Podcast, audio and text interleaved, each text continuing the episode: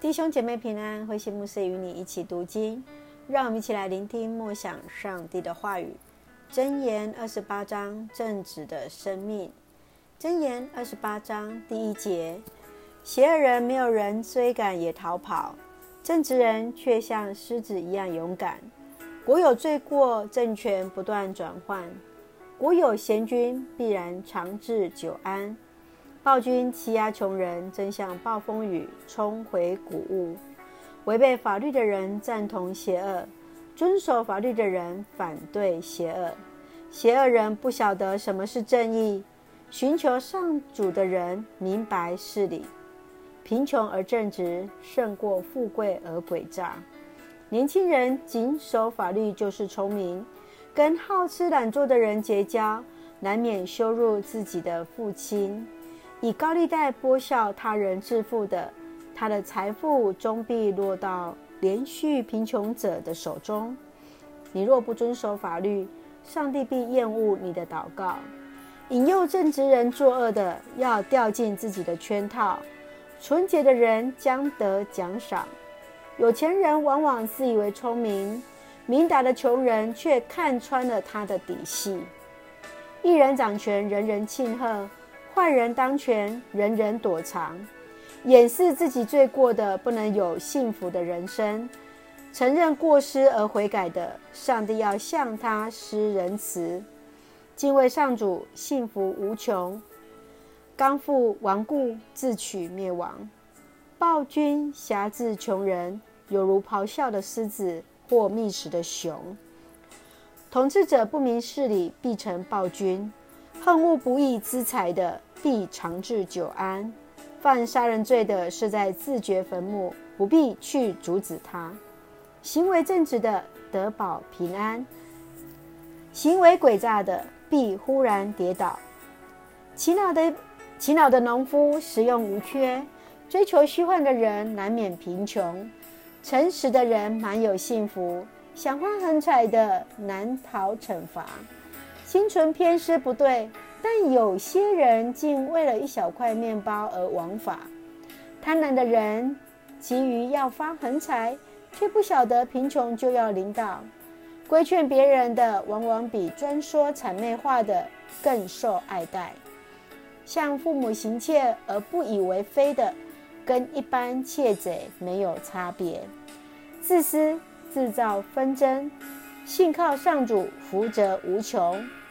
愚昧人一意孤行，听从明达人的必得安全；周济穷人的从不缺乏，见贫不救的必受咒诅。坏人当权，人人躲藏；他们败亡，一人再起。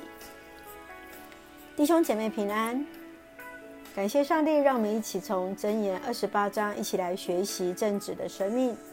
所罗门王在二十八章以正直为主题，用对比的方式来比较邪恶人跟正直人的性格和行为，以及行为所带出不同的一个结果。当正直人遵守律法，周济穷人的智慧，而且必须是透过具体的行为来表现出来。让我们一起来从二十八章一起来思考，在。第二节的当中，我们看见国有罪过，政权不断转换；国有贤明领袖，必然长治久安。贤明的领袖必然能够放在对的职位，他必定能够在治理国家顺利。他一旦选择了正确的人去使用他，他一旦信任一个人，必然就能够接纳他人的观点，去反省一个国家兴盛的道理。也能够运用在你我的生活的当中，每一个正直的你，必然能够成为团体的祝福。你的想法呢？接下来我们再看第十四节：敬畏上主，幸福无穷；刚愎顽固，自取灭亡。幸福是一种的选择，关键在于你要选择什么。真实的幸福是来自于敬畏上帝。当人与上帝建立和好的关系，才是真正幸福的开始。你是否有因为敬畏上帝而感受到幸福呢？接下来我们再看二十节：诚实的人满有幸福，想发横财的难逃惩罚。从敬畏上主、领受智慧当中，让我们行出的是良善和诚实。诚实的生命能够让自己来领受祝福，也能够祝福身旁的人。有时候难免我们会想要发横财，比如说买个乐透啊，或者是呃想要呃借一些的方式来得到一些的财富。那我们要如何去学习诚实满足的生命？从认识上帝当中来领受祝福。所以，我们一起来思考：什么样的人是一个诚实的人？要在我们的生活当中如何行出一个诚实而正直的生命呢？最后，我们一起来看二十五节：自私制造了纷争，信靠上主，福泽无穷。生活中来倚靠上帝，不仅仅是在欠缺的时候来信靠上帝，更是在任何的环境，无论是丰衣足食，或是在欠缺当中，我们都相信有神的同在。然后呢，来随时来调整自己生命的态度，或丰盛，或有余，或欠缺，或缺乏，我们都知道，我们能够在信靠上帝当中。来随时调整自己，来为人来带出祝福。我们来思考，在你的生命当中，是否因为来信靠主而带来祝福？不仅仅是为你带来祝福，也为你的周遭的人带来祝福呢？让我们一起学习用箴言二十八章作为我们的祷告。亲爱的天父上帝，我们感谢赞美你，让我们心存敬畏的心。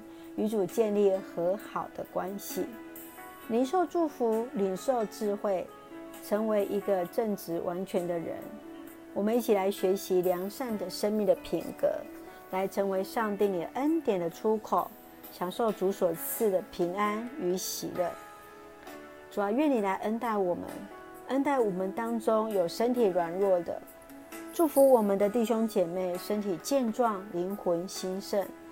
特别在最近，许多人在接受疫苗当中，有些人有些的发烧，身体的不舒服，主要都求你来医治，来帮助，让我们能够承受那我们所能够承担的。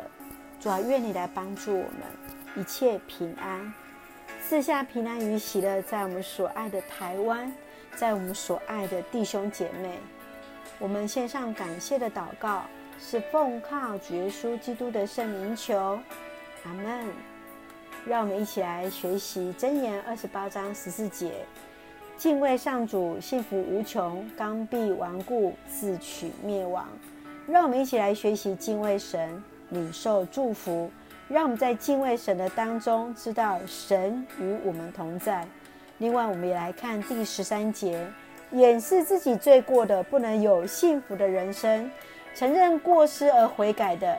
上帝要向他施仁慈，是的，让我们在神的面前随时来承认，随时转向神，上帝必施慈爱在我们的当中。愿主的慈爱与我们同在，上帝的恩典充满在我们当中。愿主的平安与你同在，平安。